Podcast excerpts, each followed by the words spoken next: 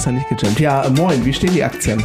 Ja, äh, moin äh, Dustin. Ja, die Aktien stehen äh, sehr gut, denn ähm, ich äh, bin immer noch happy, äh, wie gestern unsere erste Jam Night für unsere Schüler und Schülerinnen gelaufen ist. Und ähm, genau. Und natürlich auch, dass wir uns hier so Auge, nicht in Auge, aber neben, ja, Auge äh, mal äh, in einem Raum sitzen. Genau, denn heute Premiere, wir nehmen den Podcast äh, zusammen in einem Raum hier bei mir im Basecamp auf. Ja, genau. Ähm, vor allem, äh, das ist echt eine verrückte Woche, weil ähm, es ist alles anders diese Woche. Ne? Wir haben ja am Mittwoch schon eine Folge aufgenommen, die jetzt am Sonntag ausgestrahlt wird. Und ähm, anders als ich hast du es ja jetzt schaffen können, doch noch Familienurlaub ähm, ja, startklar zu machen. Genau, ab morgen, ab morgen, noch heute durchhalten. Ja, ja, genau. Und das, äh, deswegen äh, sehen wir uns diese Woche quasi täglich. Ähm, also, ne, war jetzt Mittwoch, Donnerstag, Freitag. Ja. Verrückt. Genau, ja. Und gestern, ähm, ja, gestern war die erste ähm, äh, Jam Night, Grooves and More äh, meets ähm, Andy Space Camp, wenn man so sagen will. Das war echt eine coole Veranstaltung. Tolle, also vor allem so für so einen ersten, ja, für so einen ersten Run, würde ich sagen, war das eine runde Sache. Genau. Äh, vielleicht für alle, die jetzt ähm, äh, zufällig hier mal in die Folge reinstolpern und noch nicht äh, genau ähm, alles mitbekommen vorher. Ähm, der Dustin hatte die äh, schöne Idee für seine äh, Schlagzeugschüler äh, und Schülerinnen eine Möglichkeit zu schaffen, dass die, ähm, die noch in keiner Band sind, einfach mal ähm, mit anderen Musikern spielen. Wir hatten ja auch schon eine Folge, warum Begegnungen mit anderen Musikern wichtig sind. Und ähm, genau, und dann hatte er diese Idee, äh, nicht nur sein großes Schulkonzert jährlich zu machen, ne? Ja. sondern eben auch mal was äh, Kleineres. Ähm, und äh, genau, dann ähm, bin ich da quasi mit ins Boot gestiegen und bin mit meinen äh, mit ein paar Bassschülern und Schülerinnen vorbeigekommen und du hattest noch ähm, fantastischerweise Gesang und Gitarre ähm, äh, aktiviert und die haben das echt sensationell gemacht, auf Zuruf quasi alles gespielt und auch gerade am Gesang, egal ob die Tonart irgendwie fünf Ganztöne zu hoch war oder so, er hat sein Bestes gegeben. Ja, und dann haben wir äh, sie losgelassen und sie haben gejammt und es haben sich alle getraut, glaube ich. Alle bis auf eine Schülerin von mir, aber die war ja auch noch, äh, die war auch noch so, äh, ich bin ja auch noch so ein bisschen erkältet und so und die war auch noch so ein bisschen, hm, die war ein bisschen moody, aber sie hat äh, trotzdem, äh, sie hat mir heute Morgen noch eine ganz liebe Sprachnachricht geschickt, ähm, genau, und fand es trotzdem halt super. Sie ähm, ähm, ist ja verheiratet mit einem anderen Schüler von mir, der Ach hat so. auch gespielt, genau, das ist so ein Pärchen, die machen so Pärchenunterricht und äh, ja, das war super. Äh, da möchte ich noch mal ganz, ganz, ganz, ganz, ganz liebe Grüße an den äh, lieben äh, Stepsep und Vincenzo ausrichten. Äh, oder auch, ähm, naja, Grüße gehen raus an Sebastian und Marvin. Ja. Ähm, und äh, der Marvin macht das ganz ordentlich mit dem Gesang. Und das Tolle bei Marvin ist, äh, der macht das nicht nur ganz ordentlich, ähm, der ist auch immer für jeden Spaß zu haben. Und ähm, und ähm, ja, und auch wenn, wenn er dann mal ein bisschen mehr Gas geben muss, weil dann, ja, ne, weil dann irgendwie jemand was reinruft, der macht das halt einfach und äh, wurschtelt sich dann durch. Und ähm, also vielen, vielen lieben Dank, Jungs, dass ihr da mitgemacht habt. Ähm, das ist überhaupt nicht selbstverständlich und ähm, alle meine Schüler und Schülerinnen, und ich glaube, das äh, gilt ähm, für deine Schüler auch, die du mitgebracht hast, die haben sich sehr gefreut und es war wirklich eine tolle Stimmung und ja, ich freue mich schon, äh, wenn wir das das nächste Mal machen. Ich vermute, im Januar wird die nächste Jam Night starten. Ähm, ja, und wenn ihr da schon Wünsche, Ideen habt und so weiter und so fort, ähm, immer Feedback äh, geben, weil dann ähm, versuchen wir das natürlich auch noch so ein bisschen mehr zu gestalten. Wobei ich jetzt ehrlich gesagt sage, der ähm, dieser freie Rahmen, das fand ich eigentlich total super. Also so, Ja. es wurden halt ein paar Covers äh, gespielt, so, aber, aber nicht einstudiert, sondern wirklich so nach, ja, weiß ich nicht, alle zwei Songs haben wir halt da irgendwie mal die Band irgendwie durchgewürfelt. Das fand ich halt mega und es wurde aber auch ganz frei gejammt, so. Und auch das war echt, echt, echt klasse. Ja. ja, und dann waren ja auch schon Leute dabei, die, sagen wir mal, sehr gut gespielt haben. Und es waren Leute, die noch nie mit anderen Leuten Musik gemacht haben, wo ich dann gesagt habe, komm, trau dich, ich stell mich daneben und ich zeig in den Bund, wo du hingreifst, dann spielst du genau einen Ton pro Takt und danach machst du dein eigenes Ding. Und das hat erstaunlich äh, cool geklappt irgendwie, ne? Und äh, die Lena, eine Schülerin von mir, die hatte dann ihren Freund noch mitgebracht, der hat Saxophon gespielt, das war auch noch irgendwie äh, unerwartet cool. Und ähm, ja, das, äh, das, das war ein äh, super Ding. Und dann haben deine Jungs ja äh, am Gesang und so auch noch das Coaching übernommen. Wir hätten eigentlich ein Bier trinken gehen können irgendwo, ne? So auf einmal mit, ey, und wenn wir jetzt so was ganz Eigenes machen, lass mal ein bisschen mit Dynamik und so. Das fand ich total cool, dass er da plötzlich noch angefangen hat zu coachen. Und nee, runde Sache. Ich habe heute Morgen schon ein paar Nachrichten gekriegt, ähm, äh, dass, äh, dass das großen Spaß gemacht hat und dass man da auch gerne mal wieder dabei wäre. Und ich ja vermute, das war dann auch nicht das letzte Mal. Auf, äh, ja, auf gar keinen Fall war das das letzte Mal, äh, sondern ähm, ich hatte ja schon ähm, gesagt, dass ich das ganz gern quartalsweise etablieren möchte. Also neben dem jährlichen Schulkonzert so ja einmal pro Quartal die Möglichkeit bereitstellen möchte, ja, dass sich andere Musiker ähm, begegnen können, sich ausprobieren können und das Ganze in einem schönen, relaxten Rahmen und ähm, ja, und das war wirklich super. Sogar ich habe ja Bass gespielt bei einer Ja, der, ne? das, äh, das hat dazu geführt, dass ich dem Dustin heute direkt hier eins von meinen Leihpaketen rausgesucht habe. Das nimmt er gleich mit. Ja. Und ähm, dann äh, im Januar hat er versprochen, uns äh, Donna Lee in der Jaco Pastorius Version. Nee, das nicht, aber ich, aber pass auf, ich, ich verspreche jetzt was, jetzt wo ich einen Bass Oh. habe, wo ich üben kann. Oh. Weil, das habe ich ja, ähm, weil ich mitgekriegt hatte, dass einer der Schüler, ich glaube, das war der Jan, der ist auch Peppers-Fan. Ja. Äh, ich auch, Spoiler-Alarm. Und ähm, ich kann tatsächlich nicht, nicht so gut wie der Jan, aber äh, das erste Riff, was ich am Bass gelernt habe, war tatsächlich Can't Stop. Und ich würde jetzt mal sagen, das werde ich auf jeden Fall bei der nächsten Jam Night am Bass zum Besten geben. Du als äh, professioneller Basslehrer wirst natürlich sagen, es ist total kluge Idee, direkt mit einem Peppers-Song anzufangen, aber äh, Genau, drunter sollte man es nicht machen, auf jeden Fall. Das sage ich jedem Schüler in der ersten Stunde. Aber jetzt, äh, ich, ich habe doch, äh, ich habe doch mein Schlagzeug in die Garage gepackt aus Gründen, weil das stand immer da, wo jetzt drei Kontrabässe stehen, in diese Ecke gequetscht. Du kannst es dir vielleicht gerade nicht vorstellen, wie das noch in diesen Raum gepasst hat. Aber ich, ich habe schon überlegt, ich muss mal gucken, ob ich nicht irgendwo untermietermäßig bei irgendeinem Schüler oder so noch eine Ecke im Proberaum oder so krieg, ähm, wo ich ab und zu mal mein Cajon-Drumset malträtieren kann. Ich finde, der Cajon Drumset ist eine Anfechtung, aber das ist, das heben wir uns mal mal anders auf. Anyway. Okay. Ja, ähm, ja, heute, die Woche alles ganz anders. Ähm, heute machen wir ein Special, haben wir uns so gedacht. Wir haben nämlich über die letzten Wochen schon wirklich einiges an Feedback und auch einiges an Fragen bekommen. Und eine Frage, die da nicht draufsteht, ähm, die ähm, kann ich mal äh, jetzt direkt stellen. Da ist ja Andi nämlich gar nicht drauf vorbereitet. Ja, mich hat äh, nämlich gestern bei der Jam Night einer meiner Schüler gefragt, der noch nicht in den Podcast reingehört hat, aber jetzt versprochen hat, das zu tun. Warum machen wir denn überhaupt einen Podcast? Warum machen wir einen Podcast? Also, erstens, wir hören, glaube ich, beide gerne Podcasts und haben festgestellt, ähm, also ich habe zumindest festgestellt, äh, wie, wie wertvoll für mich äh, das ist, anderen Leuten dabei zuzuhören, äh, wenn sie irgendwie auf einem ähnlichen oder gleichen Weg sind wie ich. Ähm, also gibt natürlich so Business-Podcasts, wo man so ganz äh, so Informationen, um wirklich zu lernen, aber gibt auch andere, wo man einfach so nett nebenbei so ein bisschen Information äh, mitnehmen kann. Und ähm, ich habe ehrlich gesagt gar nicht so viele Hintergedanken gehabt. Wir haben ja in der Kennenlernfolge und später auch mal erzählt, dass wir ähm, äh, ja quasi so privat äh, gepodcastet haben, beziehungsweise Online-Kaffee getrunken haben ab und zu, um Ja, genau. so auszutauschen, wie ist das so mit Online-Unterricht in der Pandemie, wie hast du das gelöst oder sich so gegenseitig Unterrichtsideen äh, zu geben und sowas. Und als du mich gefragt hast, sollen wir äh, nicht einen äh, Podcast machen, ich habe da so eine Idee und äh, willst du da nicht mitmachen? Da habe ich so gedacht, äh, ja super, dann schaffen wir das mit dem Kaffeetrinken einfach regelmäßiger und können uns da austauschen. Und ähm, genau.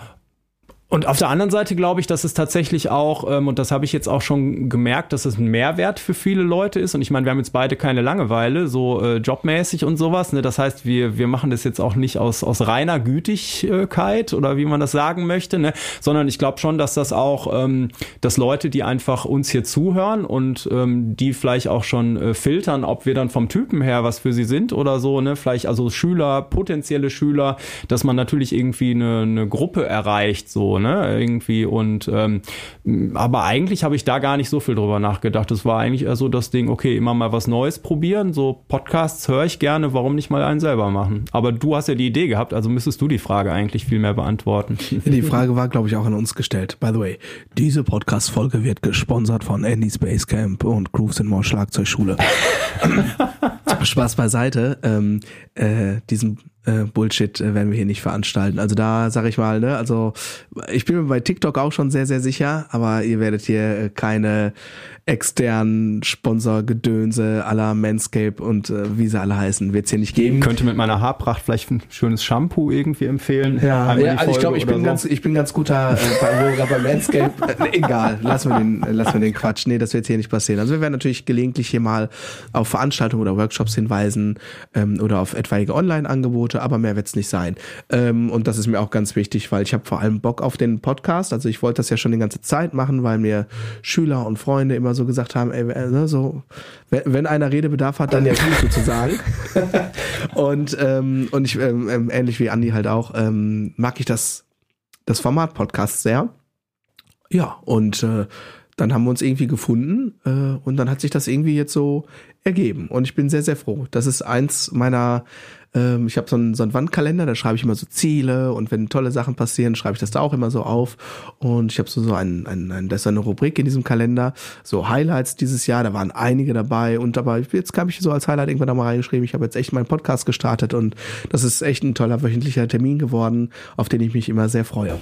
Ja, ja, der Austausch ist super. Ich habe hier heute, ähm, äh, ich habe aufgerüstet äh, mit einer neuen Blackmagic Kamera und einem Atem und äh, um, um äh, meine zukünftigen Pläne im Online Education Game ein bisschen voranzutreiben. Und äh, genau dieser Austausch, weil der Dustin da ja auch schon ein bisschen weiter ist, ist zum Beispiel auch total super. Aber das interessiert euch jetzt nicht so. Aber äh, wenn wir denn das dann irgendwann mal auf YouTube, ich habe gesehen, du machst ja immer Umf Umfragen auf Instagram mhm. und ähm, wie bei mir auf, ich bin ja mehr noch so bei Facebook unterwegs unterwegs. Und da haben auch schon ein paar, als ich das mal gefragt habe, gesagt, also wenn man die Leute sehen kann, dann ist es immer echt nett. Ne? Man kann Podcasts natürlich beim Joggen oder so dann mit Bild nicht so gut gucken. Aber generell ist es persönlicher und cool, wenn man auch das Video, wenn man Zeit hat, gucken kann. Und äh, vom Feedback her würde ich sagen, müssen wir da irgendwann ran. Ne? Ja, machen wir auch, machen wir auch. Ähm, also ich möchte da noch kein Commitment äh, in Bezug auf das Datum machen, ab wann wir das online stellen. Es ist aber so, dass wir ja ab Folge 1 alle Folgen auch videomäßig aufgenommen haben. Ähm, genau, aber ähm, gibt uns da noch ein bisschen Zeit, aber es ist wirklich, äh, ganz, ganz viele Leute haben es auch als Video äh, gewünscht und ähm, das wird kommen.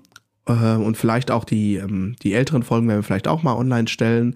Schauen wir mal, wie wir das uns, irgendwie machen. Uns ist auch erst einmal die Kamera ausgegangen. Also mir. Dir. Ne? Ja, Dir. mir. Das, da waren aber draußen auch 37 Grad oder so und dann hat die, äh, genau. Und es wurde noch heißer. Ach, es waren 38 Grad. Ne?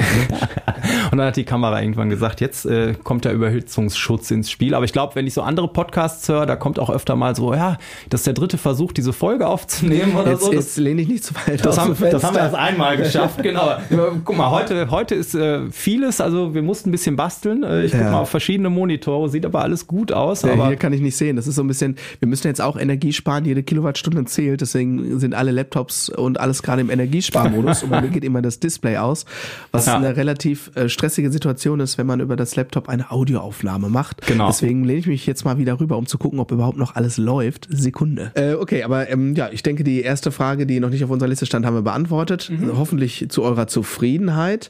Ja, dann äh, liest du doch mal die erste Frage vor. Also ja, schriftlich. Ich gehe mal, geh mal einfach von, von äh, oben nach unten.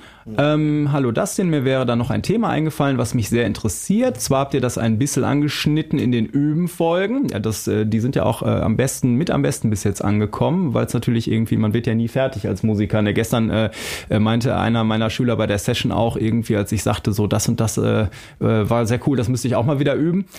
Und dann, du musst doch nicht mehr üben. Ich sage, klar muss ich noch üben. Also das ist, äh, ist immer so ein Missverständnis. Ne? Also das, und auch Leute, wo ich sagen würde, Superhero-Status, die gucken dann auch wieder noch in ein anderes Genre oder was, weil, was weiß ich, wo die sich dann inspirieren, die denken auch, sie müssten noch viel besser werden. Da wird man ja nie mit fertig. So, aber zurück zur Frage. Ähm, wie nehmt ihr Songs auseinander? Also, wenn ihr jetzt einen bestimmten Song lernen wollt, was tut ihr genau? Hört ihr nur zu oder was macht ihr? Ähm, an dem Punkt, wo ich nur zuhören muss und dann kann ich das am Ende, bin ich leider noch nicht.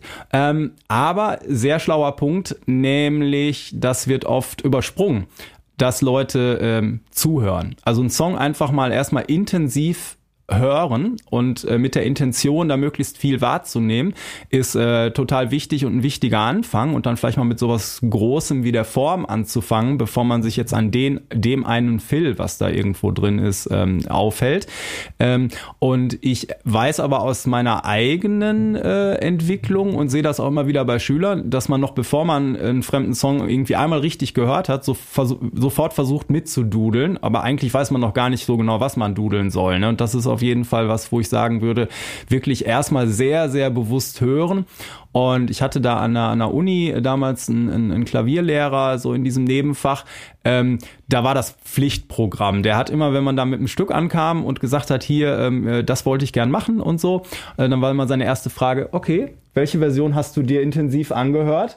Und wenn du dann äh, äh, äh, gesagt hast, dann äh, war das immer seine erste Aufgabe. Hm, okay, alles klar. Ja, würde ich auch machen, wobei wir es als Schlagzeuger da insofern ein bisschen einfacher haben, weil wir in Anführungsstrichen nur äh, verantwortlich sind für die Form, also Tempo, Dynamik, aber wir haben halt mit Harmonien erstmal nicht so viel zu tun und deswegen ist der, ich sag mal so, ähm, der Status, dass ich höre mir das an und kann das dann spielen, glaube ich, einfacher zu erreichen, als wenn du ein Harmonieinstrument spielst. Hm. So, ne? Also wir haben halt quasi einfach eine Ebene weniger. Und wenn das jetzt etwas ist, was genremäßig für, für jemanden schon quasi bekannt ist, also sagen wir mal, du stehst Sagen wir, du stehst auf Red Hot Chili Peppers. Und ja, und dann ist doch äh, so, und du, du hast schon ein paar Songs von denen gespielt und dann kommt ähm, dein Gitarristenkumpel um die Ecke und sagt, ey, komm, lass mal, lass mal By the Way spielen. So, und dann bist du aber schon im Game und selbst wenn du den Song noch nie so komplett gespielt hast, weißt du, du weißt schon, was da passiert und das liegt quasi mhm. in deiner Spielnatur. Ähm, das ist der eine Aspekt. Der andere Aspekt ist, ähm, ich spiele ja zum Beispiel in so einer Tribute-Band und helfe auch manchmal in anderen Tribute-Bands aus.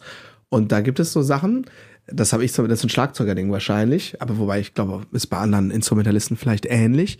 Da gibt es Sachen, die sind zum Beispiel technisch nicht schwer zu spielen, aber die gehen so gegen die eigene Spielnatur. Kennst du das? Also wenn du so, mhm. Spiel, du spielst einen Groove und denkst, boah, ich würde das in dem Tempo so nicht machen. Das fühlt sich für mich sehr unangenehm an, obwohl das jetzt technisch nicht anspruchsvoll ist, aber es fühlt sich einfach nicht angenehm an. Ja. Und das, ich habe das zum Beispiel, ähm, ich habe mal in so einer Queen Tribute Band äh, gesubbt, da gab es so ein, zwei Songs, das ist jetzt schlagzeugmäßig lustig ähm, und das ist nicht despektierlich gemeint, aber äh, auf ein Queen-Konzert geht man jetzt nicht, weil man den virtuosesten Drummer der Welt hören möchte oder so, ne? So, da gibt's, da gibt's andere Bands, die mir jetzt er, erstmal einfallen würden. Mhm. Und da gab's so ein, zwei Songs, die hatten so ein Tempo und da so die Art, wie äh, Roger Taylor da so spielt, ähm, da waren so ein paar Filz, wenn man die so eins zu eins spielt, da denkt man so, boah, krasses unangenehmer Handsatz, fühlt sich für mich total schräg an. Und dann gibt es andere Drummer, ähm, wo, wo ich dann auch mal so in äh, Tribute, äh, Tribute Bands gesubbt habe, da war das für mich so, äh, da war das sehr natürlich. Also ich habe, also einer der, kann ich mich immer noch gut dran erinnern, äh, einer meiner tollsten Gigs, also so emotional, musikalisch und mhm. so, das hat sich sehr gut angefühlt, war ein äh, Sub-Gig mit ähm, Psycho Sexy, das ist eine Red Hot Chili Peppers Tribute Band. Okay. Richtig gute Jungs, ja. richtig krasse Jungs. Und ich glaube, das war der erste Subkick in meinem Leben, wo ich quasi gar nichts vorbereiten musste. weil ich natürlich die ganzen Songs kenne und so in meiner Natur ist das einfach drin. Ich kenne jedes Füll, jede Haltöffnung, weil ich das immer höre und so. Ah. Und dann ist das total, und das ist durchaus nicht anspruchsvoll. Da gibt's halt auch Songs, die am Drumset wirklich, wirklich auch schwer zu spielen sind. Schnell, technisch anspruchsvoll, etc. pp. Und jeder Drum, fast jeder Drumgroove ist halt sehr Signature-mäßig. Also du kannst halt nicht irgendwas spielen, sondern du musst es dann schon sehr genau spielen. Ja. Und ähm, das fällt mir dann zum Beispiel sehr, sehr leicht. Und das, das ist so der Unterschied. Aber dieses, ich höre jetzt einen Groove, dann checke ich erstmal, wo ist der Backbeat, was macht die Bassdrum, macht die halt eher Achtel oder eher Sechzehntel oder in einem Abtempo vielleicht sogar Viertelnoten, wie ist die Energie? Und dann würde ich immer sagen, Form first. Das heißt, wo ist Strophe, wo ist Refrain, wie ist die Energiekurve etc. pp. Weil das ist ja so, ich sag mal, der Job des Drummers oder der äh, Drummerin in der Band ist ja ähm, stabiles Tempo, guter Groove und dann aber, ich sag mal, ja, die Form äh, klar zu machen für die anderen Instrumentalisten. Ne? Ich sag immer so, weil du letztes Mal anfingst hier irgendwie mit Fußballanalogien, da, da, da müssen wir auch irgendwann bei Zeit mal drüber reden. Das geht nämlich so nicht. Okay. Aber äh, ich sag immer, Fill-In zum falschen Zeitpunkt äh, ist wie ein Fehlpass im Fußball. Das ja. geht meistens äh, nicht so gut aus. Ne? Also alle kennen irgendwie In the Air Tonight. Stell dir mal vor, du spielst, was machst du? Also ne, auf der Bühne jetzt, du wartest auf das Fill und das Fill kommt einen Takt zu früh. Naja, das, das, das geht nicht. Ja. Also das geht, ja, aber also ich will, ich ich würde sagen, so 50 Prozent der Band rennen dem Drummer hinterher und ja. 50 Prozent fangen an zu weinen. So, ne? Und das ist so quasi, würde ich sagen, so würde ich die Rolle des Schlagzeugers jetzt in der Pop- oder Rockband erstmal beschreiben. Form first, dann richtiges Tempo, stabiles Tempo, guter Groove, guter Sound und Management der Energie. So würde ich das quasi formulieren.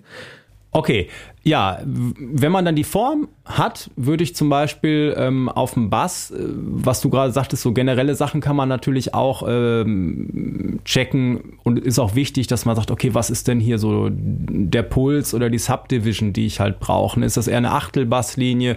Ist das eher im Sechzehntelbereich? Ne? Dann kann man so generelle Sachen ähm, sich angucken. Ist das eher ein, ein Riff oder sowas, was gespielt wird? Oder ist es eine Akkordfolge? Und dann kommt es darauf an, wo man in der Entwicklung ist, ähm, ob man dann schon so Sachen äh, festmachen kann, wo ist das tonale Zentrum, also wo ist das Zuhausegefühl, in welcher Tonart sind wir. Vielleicht kann man schon irgendwie, wenn man schon mal ein paar Songs in seinem Leben gespielt hat, so ähm, hören, äh, was passiert stufenmäßig, also wo bin ich in der Tonart irgendwie, ne? Und ähm, ja, aber das ähm, genau, also da äh, kann man aber auch erstmal dann Normalfall ist als Anfänger, du fängst dann einfach an von vorne, versuchst die Töne rauszukriegen, die gespielt werden. Ne? Also in diesen großen Bahnen denkt man erst mit gewisser Erfahrung nach und nach, sag ich mal. Und wichtig ist auch beim Raushören, ähm, ich ähm, sage immer irgendwie, äh, dass man da nicht, ähm, nur weil man nicht alles rauskriegen kann, dass man halt gar nicht erst anfängt, selber was rauszuhören und dann sofort nur googelt. Das sollte man nicht tun, sondern alles, was du selber rausfinden kannst, ist wichtig. Und wenn du das oft machst, findest du jedes Mal ein Puzzleteil mehr. So, ne? Und dann kannst du immer noch gucken, ob du im Unterricht von mir oder im Internet oder so dir die anderen Puzzleteile holst, aber du musst selber versuchen äh, zu puzzeln. Das ist das Wichtige. Und man wird ja mit der Zeit auch schneller darin, ne? Ja, äh, da, das hat, äh, da hat mich tatsächlich der Unterricht auch äh, total weitergebracht bei diesem Raushör, äh, Transkribieren und, und äh, so Sachen erfassen äh, Ding, weil die Schüler dir einfach völlig unvorbereitet immer irgendwelche Sachen, die man so null kennt, um die Ohren hauen, ne? Und so hier mal ganz spontan eben, was macht der da? so, oh, so, ne? Und da ist man über die Jahre dann einfach natürlich mit, mit ein paar hundert Stunden oder was weiß ich oder mehr, wie viel man da investiert über die Zeit, ne? so viel besser geworden. Dass halt wie mit allem wichtig ist, dass er anfängt. So, ne? Einfach mal selber als Bassist jetzt, und wenn du nur mit einer ganzen Note erstmal den Grundton jeweils, äh, wenn Akkordwechsel sind, spielst und versuchst rauszufinden, wo ist jetzt gerade der Grundton. Ähm, und manchmal sind mir da als Anfänger dann so Sachen passiert, dann habe ich einen Ton gehabt, der klang ziemlich gut. Mm, Und so ähm, später ist mir dann aufgefallen, hey, das war gar nicht der Grundton, das war die Quinte. Nur die Quinte klingt halt ähnlich irgendwie, beziehungsweise sie klingt halt nicht falsch. Und wenn man die anschlägt, könnte man sie für den Grundton halten. Aber das ist dann auch Teil der Entwicklung, ne? dass man dann irgendwann merkt, so, aber nee, stopp mal, das ist aber nicht äh, der Grundton, sondern ich war nah dran. Aber genau, Ja. das, ähm, ja, und dann muss man einfach weitergehen mit dem, mit dem äh, Raushören und das ist dann auch, ja, kommt auch ein bisschen auf den Song an und habe ich schon irgendwie was auf dem, auf dem äh, Papier oder auf dem Bildschirm oder habe ich wirklich nur die Aufnahme? Ja, Ich würde da vielleicht noch eine kleine Analogie aus der Sprache bringen. Und zwar denke ich, ist es im Grunde genommen, wenn man ein Musikinstrument lernt, ähnlich wie bei einer Fremdsprache. So, man fängt an, sich Vokabeln, äh, ja, einzuprägen, zu lernen. Und dann gehst du das erste Mal, ähm, machst du eine Reise in das Land, wo du die Fremdsprache lernst. Wir sagen jetzt einfach mal Französisch. Und dann stehst du in Paris und möchtest ganz gerne irgendwie im, im Café ein Cappuccino bestellen. Äh, und dann mm, spricht die Bedienung mit dir und du verstehst nichts, obwohl sie vielleicht sogar 80 Prozent von Wörtern benutzt hat, die du eigentlich schon gelernt hast. Aber es ist halt nochmal ein Riesenunterschied, ob du ein einzelnes Wort klar ausgesprochen in langsam hörst oder halt quasi im Kontext dann relativ schnell. Und das ist beim Musizieren ja auch so. Am Anfang sind das alles erstmal Fremdwörter. Man äh, hört das noch nicht in den Songs, wenn man so, ich sage jetzt mal so SchlagzeuganfängerInnen, die ähm, hör, erkennen das noch nicht wieder. Und dann so einen Monat, zwei Monate später kriege ich immer so ein, so, so ein WhatsApp oder so ein Sprachnachricht. Boah, krass, ich sitze gerade im, im Auto, Baustelle hier, ba, ba, ba, ba, stehe im Stau. Ihr lief gerade im Radio. Da habe ich doch gerade tatsächlich ein Crashbecken gehört. Oder also, ja, so, so, so, so, ne, für uns jetzt triviale Dinge, aber ja. so das erste Mal, wenn das so kommt, ah, das habe ich wieder erkannt. Moment, hier, boom, da, du, du, da. Ja, cool, das habe ich doch letzte Woche im Unterricht gespielt. So, und dann fängt es an, dass aus der Fremdsprache, es bleibt immer noch eine Fremdsprache, aber man fängt an, so, so Bits and Pieces irgendwie doch dann auch in der Musik wieder zu erkennen. Und je, je mehr Repertoire äh, man quasi lernt, also je mehr Grooves und Fills jetzt für Drummer, und vor allem aber auch, äh, je mehr unterschiedliche Kontexte man, äh, in denen man das dann anwendet, Ja. umso, umso, ja, umso mehr wird man auch in der Musik verstehen, wenn man dann irgendwann anfängt äh, zu transkribieren. Und ich würde sogar so leicht fortgeschrittenen raten, auch, auch Schlagzeugern und Schlagzeugerinnen, dass ihr zwischendurch tatsächlich euch mal die Aufgabe äh, ähm, selber gebt und sagt, ich schreibe jetzt mal zwei Takte von Song XY auf, so gut wie ich das kann. Ja. Das muss jetzt nicht schön aussehen wie ein gedrucktes Notenbild, darum geht's nicht, sondern es geht darum, dass ihr, sobald ihr wisst, was Viertel, Achtel, Sechzehntel Noten sind und wie die so aussehen und ne, Hyatt kriegt ein Kreuz und so weiter und so fort, ähm, dass ihr mal versucht, ohne dass ihr jetzt irgendwelche Quellen im Internet zu Hilfe nehmt, einfach mal ein Takt eines Stückes ähm, aufzuschreiben. Und natürlich nehmt ihr nicht irgendwie ähm, den Takt mit dem Füll des Todes, sondern irgendwie ein Groove erstmal, irgendwas, was irgendwie, ne, was so, etwas, was ihr vielleicht auch direkt schon spielen könntet, wenn ihr es hört. Und wenn ihr spielen könnt, dann quasi mal so eine andere Perspektive einnehmen und versuchen, das mal irgendwie in Notenschrift oder von mir aus in so einer Art äh, tabellarischer, weiß ich nicht, Tabellatur oder so, mal mit äh, Punkten und Strichen irgendwie aufzuzeichnen. Weil das hilft halt total, so die unterschiedlichen Knotenpunkte sehr, sehr gut miteinander zu verknüpfen. Und darum geht es halt. Am Ende des Tages genauso wie in der Sprache auch. Ne, je mehr Repertoire, Vokabular ihr in der Sprache habt und je mehr Kontext, das heißt, dann warst du zweimal in Paris, dann bist du mal irgendwann nach Südfrankreich, dann, weiß ich nicht, machst du mal einen Schüleraustausch, solche Dinge halt. Äh, Und dann, dann wird das irgendwann. Dann wird das irgendwann. Ne? Aber wichtig, also nur Vokabeln lernen bringt überhaupt nichts. Ihr müsst, müsst halt auch diese Anwendung und vor allem immer kombinieren und unterschiedliche Kontexte quasi suchen. Ja. So würde ich Genau. quasi sagen. Und du wartest ja bei einer Sprache auch nicht, bis du alle Vokabeln kennst oder so, du, ne? sondern du, das, deswegen sagte ich vorhin das mit dem Puzzle, ne? Also, und dann ist äh, total cool, wenn du jetzt irgendein, äh, ich habe das ganz oft, wenn ich so äh, diese so äh, Rhythmen mit Dreierverschiebern hast du super oft irgendwie. Da, Natürlich. da, da, da. Da gibt's ja sogar einen eigenen Notenwort da, für- äh, da, Notenwert da, da. Ähm, äh, also dieses zweitaktige Ding zum Beispiel, wenn ich das im Unterricht gemacht habe, das steckt ja in diesem Phil, was hier äh, Lindenberg und ich mach mein Ding und ich mach mein Down, Down, Ja, genau. Down, Zum Beispiel. Down, Oder auch in the Air Tonight. Oder Master of Puppets, da da di da da di da da di da da di Get da di Lucky. da di. Ah, überall, überall. Ja, Aber warte, warte, warte. Philo- Philosophische Frage. Was war zuerst da? Die passende Note oder das rhythmische Phänomen? Das ist ja eine punktierte Note. Also wenn du Ja. ne? So. Und jetzt ist die Frage, gibt es die Note, weil weil irgendwie die Musik sich so entwickelt hat, dass, dass diese Rhythmik so oft vorkommt, weil es ist ja, wenn du ganz viele punktierte Noten hintereinander machst, hast du ja immer eine Verschiebung vom Puls, weg vom Puls, wieder zum Puls und wieder Ja, ja. so. Ja. Und ich glaube, dass das, äh, vielleicht ist das sowas im, im Gehirn so, weil ähm, ich glaube, wenn so Sachen so einigermaßen ausgewogen sind, also wenn du nur alles auf dem Downbeat hast, dann ist das irgendwie Mist. So, wenn du nur Offbeats hast, ist das irgendwie auch Mist. Aber wenn du so, so eine, so, ne, Mhm. so ein bisschen so 60, 40, dann entstehen ja Rhythmen, die irgendwie interessanter sind fürs Ohr. Ja. Und jetzt, das kann man natürlich keiner beantworten, weil niemand wird, also die, die Zeitzeugen werden schon. äh, aber ich, ich würde würd sagen, dass es zuerst gespielt wurde, weil äh, das ist ja wie bei Sprache, noch bevor es Schriftzeichen gab, haben, haben, hat man halt gesprochen, oder? Ja, weiß ich nicht, weil also die Frage ist ja, wenn man erst spielt, dann denkst du ja nicht in mathematischen Mustern, als wenn du no, wenn, als es Notation noch Naja. nicht gab. Also deswegen ist es, glaube ich, gar nicht so so so so klar. Vielleicht hat auch irgendwann gesagt, okay, wir haben hier immer so mit so verdoppelter äh, Notenwert. Hm.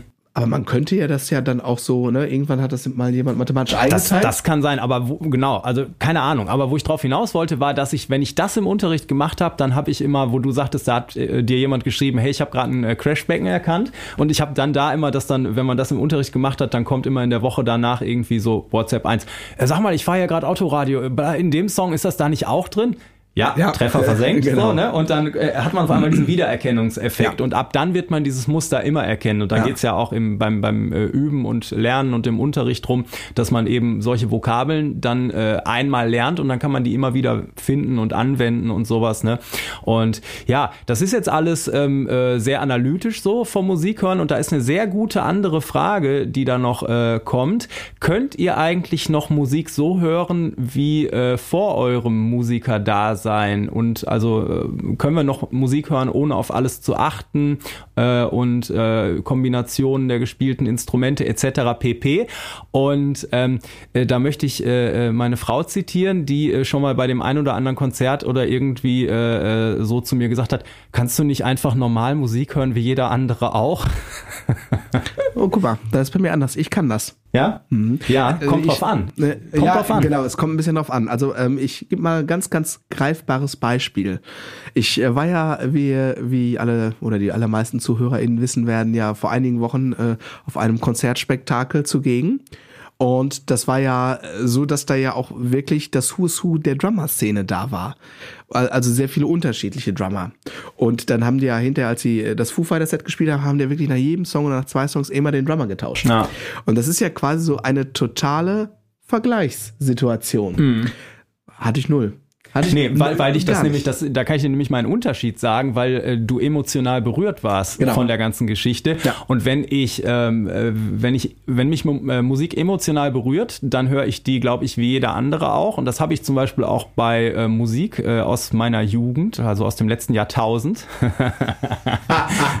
Und äh, also, ich, also wenn jetzt irgendwo. Nach, nach Auenland-Zeitrechnung? Genau, also als sie dann gestern Abend Smells Like Teen Spirit gehör, äh, gespielt haben auf unserer Jam Night, äh, so, ne? Also wenn sowas im Radio kommt oder sowas, äh, da, da bin ich selten analytisch. Natürlich setze ich mich auch mal äh, hin und nehme so einen Song auseinander oder, oder irgendwie, man, man sieht eine Documentary oder was weiß ich. Aber äh, wenn mich, wenn mich das emotional berührt, kann ich das einfach so hören. Aber natürlich ist man manchmal so, dass man, ja, ja, ist, ist halt okay so und, und dann fängt, kommt man natürlich auch in diesen Modus, dass man anfängt zu analysieren. Ne? Wenn man, wenn man was einen ganzen Tag macht und dann vergleicht man das natürlich, was macht der andere da, wie, wie klingen die, wie spielen die das, die sehen aber gelangweilt aus auf der Bühne, was weiß ich, ne? Also gerade bei sowas dann äh, fängt man an sehr analytisch zu werden. Ähm, und ähm, äh, wenn man so denkt, äh, das wird doch eigentlich besser gehen, ne? aber wenn da eine Band auf der Bühne steht und die gibt alles und das ist dann egal, ob das äh, eine, eine Band von einem Schüler, einer Schülerin von mir ist oder so, ne? und mhm. da ist einfach diese, diese ähm, ja, Emotion dabei, dann äh, verliert mhm. sich das mit dem Analysegeschehen. Äh, das, ich kann das wirklich, ich weiß nicht, ob ich das bewusst abschalte, aber wenn ich auf ein Konzert gehe, ist das weg. Immer. Okay. Das ist immer weg. Also ich, ich meine, ich habe jetzt in diesem Jahr wirklich, weil ich auch jemand bin, der gerne auf Konzerte wirklich geht, äh, und ich hatte zig ähm, Konzertkarten für 2020, das wurde jetzt alles so gefühlt in diesem Jahr nachgeholt. Ja. Äh, also ich habe ja wirklich irgendwie ein ganz gutes, ganz gutes Resümee äh, abgedeckt so in den letzten Monaten. Und das, das schalte ich einfach aus. Ich tanze ja auch auf Konzerten. Und ähm, das ist einfach so, Musik hat sowas, und ich bin so dankbar dafür, das habe ich auch schon mal in einer der Folgen gesagt, dass ich so die Emotionalität auch beim Musizieren selber, dass ich das noch erhalten konnte. Ja. Über, über den, also über diesen, also Fakt, dass es halt jetzt irgendwie professionell ist und dass es ein Job ist und dass man immer funktionieren muss und, und dass das, äh, ne, also da gibt's halt so eine dicke Portion an äh, Ratio, ne, also mhm. rational sein, pünktlich sein, immer perfekt vor, la la la la la. Aber der, ne, also ich sag jetzt mal, in mir schlummert immer noch das äh, kleine Dave Grohl Kitty. Ja. Äh, und das ähm, ist meistens auch ein Vorteil, also vor allem wenn ich auf Konzerte gehe. Das ist oft auch ein Vorteil, wenn ich Gigs spiele. Es wird dann echt ein Nachteil. Ähm, hatte ich letztens irgendwie so, ein, so, eine, so eine Firmenfeier gespielt, ne? Und wenn man dann Musik spielt, die man, wo man selber emotional committed ist, mhm. ja, die einen bewegt. Und dann spielst du, ne, also wir haben jetzt, ich habe letztens auch auf einer Betriebsfeier etwas anders als gestern äh, Killing in the Name of spielen müssen dürfen. Und äh, das kannst du doch nicht mit angezogener Handbremse machen. Dann schreibst halt nicht auf die Setliste ja. oder lass es den Sänger alleine mit Akustikgitarre machen, ja. wenn der Song irgendwie sein muss. Ne? Wir haben, ey, ohne Witz, ich habe wann war das? Das muss so ein Monat. Mit Besen gespielt, ja? Nee, nee, ja, und, und Sidestick vor allem. okay, ja. Ähm, und äh, das muss, April war das, glaube ich, so anderthalb Monate nach dem Tod von Taylor Hawkins, habe ich auf mhm. einer Firmenfeier gespielt. Und dann haben wir da My Hero gespielt das, das kann ich dann auch echt schwer aushalten, muss ich sagen. Mhm. Wenn, wenn, also ich, ne, der merkt, dann bin ich natürlich biased, weil ich Fan bin, aber ich kann halt dann auch nicht aushalten, wenn der Sänger nicht irgendwie 250 Prozent gibt. Da, ja. Also das ist dann wirklich ein Nachteil. Also da möchte ich mir schon am liebsten einen Drumstick durchs Ohr pieksen irgendwie oder im Boden verschwinden manchmal. Ähm, das ist die Ausnahme, muss man dazu sagen. Und meistens ist ein ganz großer Vorteil, selbst wenn Gigs mal ein bisschen nicht so cool sind, weil zu wenig Leute sind, weil das Wetter schlecht ist. Ich habe äh, letzte Woche mit Reboot gespielt, da war das Wetter Mist, aber weil es, du hast jetzt zwei Leute auch kennengelernt, das Ja. sind einfach super Dudes und ähm, die sind halt auch, die tragen so ein bisschen das Herz am, an der richtigen Stelle und wir spielen halt coole, sind halt coole Songs, die ich mag und dann hilft diese Emotionalität einfach, weil Musik machen dann einfach das Allergrößte ist. Ja, ja, das, da sollte, äh, sollte es auch bei bleiben, ne?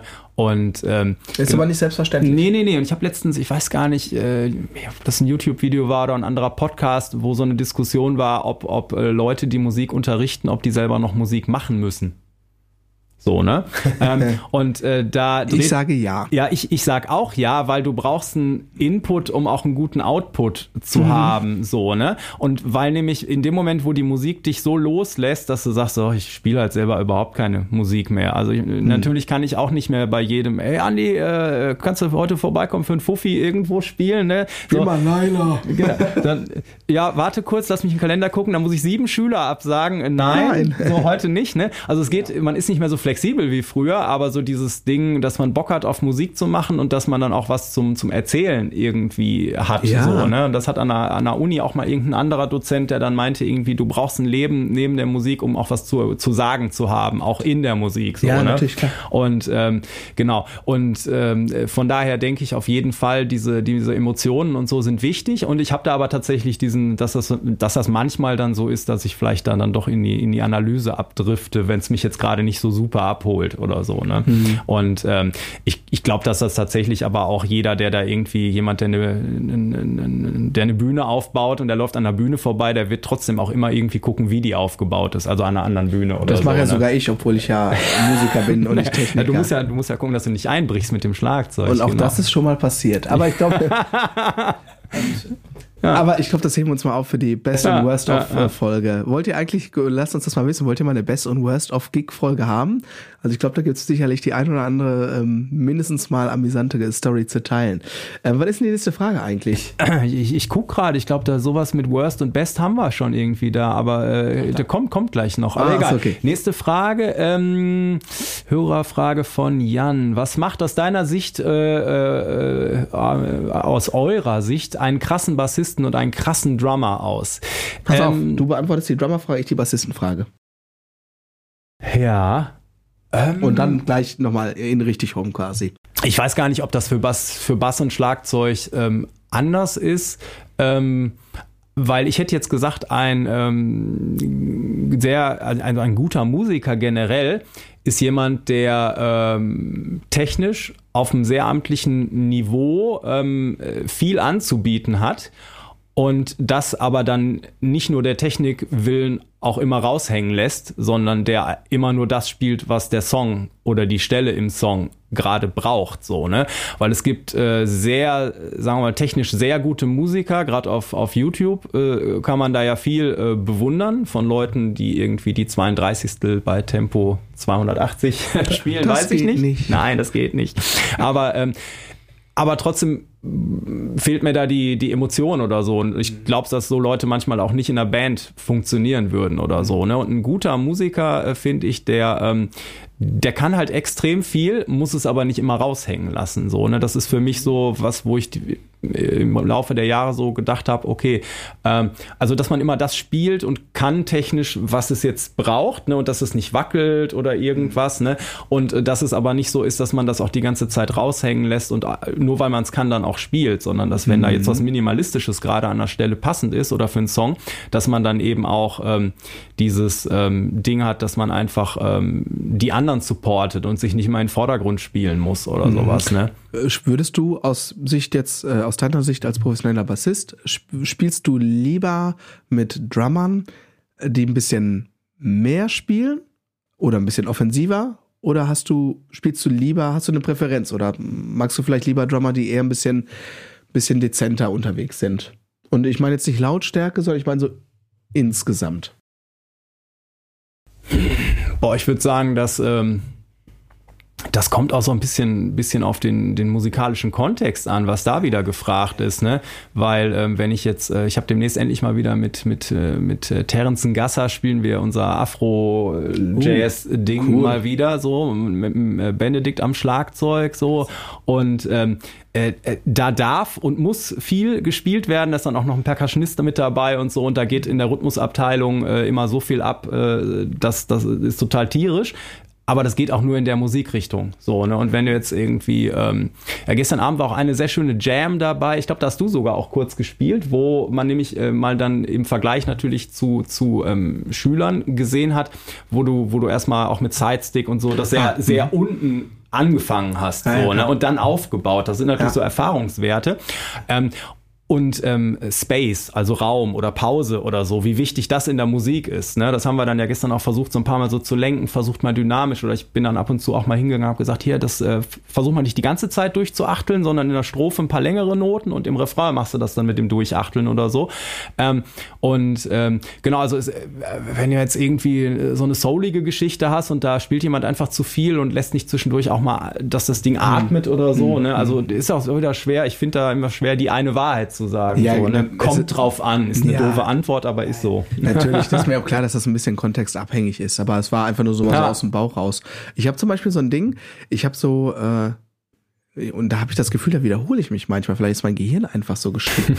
ähm, ich habe da so eine Ambivalenz. Also ich stehe durchaus auch auf virtuose Drummer, aber meistens stehe ich auf virtuose Drummer, die mit Power spielen. Also ich habe zum ja, ja. Beispiel, und ich werde jetzt wahrscheinlich den Hate der gesamten Drummer-Community dieser Welt auf mich ziehen, wenn ich sage, Dave Weckl ist ein guter Drummer, aber emotional kann ich das überhaupt nicht aushalten. Das ist mir viel zu glatt und, und ich, ich sage jetzt mal ein ganz böses Wort. Und ich möchte nicht, dass das jetzt alle mit Dave Weckl direkt so verbinden, aber es gibt so eine Art Spieltypus und so, so, so Drummer wie Dave Weckl, äh, bei Steve Gadd habe ich das auch manchmal, wobei das, das sind phänomenale Musiker, ähm, aber manchmal habe ich so, da wird wenn es so sehr virtuos wird, wird es manchmal auch so ein bisschen mir zu wässrig. Und da stehe ich dann eher wenn virtuos, dann stehe ich eher auf die, auf die Jungs und Mädels, die dann auch ein bisschen, ein bisschen konkreter so im Sound sind. Also ich sag jetzt mal, ähm, um mal auch einen anderen Virtuosen zu nennen, der auch aus der gleichen Generation vielleicht stammt.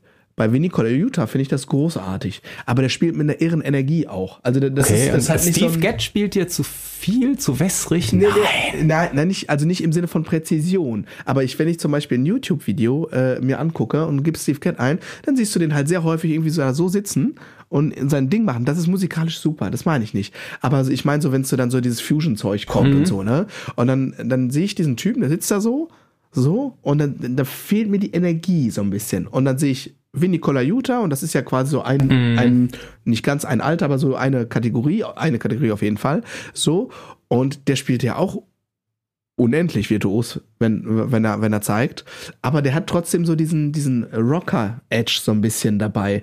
Und das ist das, was mir manchmal so, wenn es so sehr Fusion-mäßig wird, das geht mir, äh, ähm, ähm, geht anderen Drummern oft irgendwie so ein bisschen dann flöten, ne? Und das mag ich überhaupt nicht. Ich mag auch, ich bin ehrlich, ich mag auch gar kein Fusion, ne? Das kann ich mir nicht anhören. Okay. Ähm, also ja, ich hätte jetzt gerade gesagt, also Steve Gadd groovt irgendwie immer und finde ich immer total. Nicht- nicht groove. ja, ich weiß was. Okay, okay, der ist, der ist ja nicht, also nicht rockig genug in Teilen quasi. Ja, und es ist so, also schon, das fängt mit der Körperhaltung an. Ich will Okay, gebe dir ein ja. Beispiel für, für, einen- für einen Virtuosen, der mich anmacht. Sam Phillips. Okay. Und der sitzt halt, der sitzt hier ans Drumset und der sitzt halt quasi, der ist bereit. Der ist da, der ist präsent. Ja. Und, und, und, und ich will jetzt nicht auf Steve, äh, Steve Gadd äh, rumbashen, nicht, nicht mehr ferner. Ja. Äh, der hat seinen musikalischen Ruf aus Gründen und ich, was der musikalisch macht, finde ich ganz großartig. Ja. ja ich habe selber irgendwie zig Sachen von ihm transkribiert. Das ist nicht der Punkt. Es ist einfach so, so, ein- so ein Spielertypus und ich stehe eher auf die Virtuosen. Genau. Ein bisschen Crack. Es ist halt äh, Geschmacksfrage, hat nichts Genau. mit gut und schlecht zu tun. Genau, ne? Ist genau, einfach aber das nur muss ich sagen, aber ich krieg jetzt Geschmacksfrage. sowieso- krieg ja, jetzt, jetzt. jetzt, jetzt bist du Shitstorm. durch. So, das ist äh, Shitstorm. völlig- Nee, ähm, das, äh, ja, das, aber ja. Ja. was war die Frage? Genau. Was macht einen krassen Bassisten und krassen Drummer aus? Ja, ich bin alt. Ähm, äh, So viel älter bist du gar nicht. Ähm, also, ich, nach ich glaube, dieses, dieses Ding, ähm, das hat ja auch jetzt, du sagtest gerade, mit wem ich lieber spiele, ne? Und Ja. zum Beispiel da ist auch noch ein Riesenunterschied, äh, da kommt ja dann immer die menschliche Komponente noch mit dazu, ne? Also, dass man nicht immer für einen Gig irgendwie den besten Musiker rein technisch oder so ja, anruft. würde ich, würde ich jetzt aber trennen. Ja. Ich meine, das ist jetzt so musikalisch so einfach, wenn du sagst so, und Okay. ne, das, es ist natürlich trotzdem kontextabhängig, ne? Du möchtest halt, ne, wenn, wenn du in einer, ich sag jetzt mal, in einer Top 40 Coverband spielst, dann da suchst du einen anderen Typus, wie wenn du im Latin Trio unterwegs Ja, ja, ja. bist. So, und das ist, das ist ja eh klar. Aber es hätte ja sein können, dass du so, dass es so eine, so eine gewisse Tendenz irgendwie gibt, ne? Ähm, ja, was, was, was macht für mich einen krassen Musiker aus? Also, ähm, da ist dann wieder meine Ambivalenz. Also ich finde Virtuos schon toll, ähm, aber ich mag auch echt Energie. Und äh, Energie überzeugt, also ehrlich gemeinte Energie, überzeugt mich meistens mehr als Virtuosität. Also ich kann super Ja. damit leben, wenn jemand schräg sitzt und den Stock hält wie so ein Höhlenmensch. Da habe ich jetzt, also das triggert Ja. mich überhaupt nicht. Es sei denn, ähm, die Person sitzt bei mir im Unterricht und fragt, wie kann ich jetzt machen, dass die Single Strokes besser präzise. da müssen wir dann natürlich darüber reden. Aber sonst ist mir da total wurscht irgendwie, ne? Deswegen, ich habe Steve Cat ja auch schon zwei, dreimal live gesehen. Also Te Technik ist ja nur Mittel zum Zweck, ne, damit du transportieren kannst, was Ja, du genau. emotional eigentlich ausdrücken willst oder Also so, ne? Und deswegen ja, schlägt Emotionalität immer Technik. auf jeden Fall. Ähm, und ja, krasse Drummer. Also ich stehe auf unterschiedliche Drummer, ich stehe auch auf unterschiedliche Bassisten. Ich finde Leland Sklar finde ich ganz großartig. Äh, Pino Palladino finde ich toll. Ich mag aber natürlich auch Flea. Und das Ach. ist schon sehr anders. also anders als, als, als die anderen beiden gerade genannten, ne? Ähm, um, um mal so zwei, drei Bassisten zu nennen. Und ja, Drummer, äh, ja gut, ihr wisst alle, wer mein Lieblingsdrummer äh, war oder meine zwei Lieblingsdrummer so sind aus meiner Jugend. Und so bei den Virtuosen, äh, da bin ich natürlich dann auch ich glaube, das ist ein Generationsding. Da bin ich natürlich im Team Benny und im Team Joost.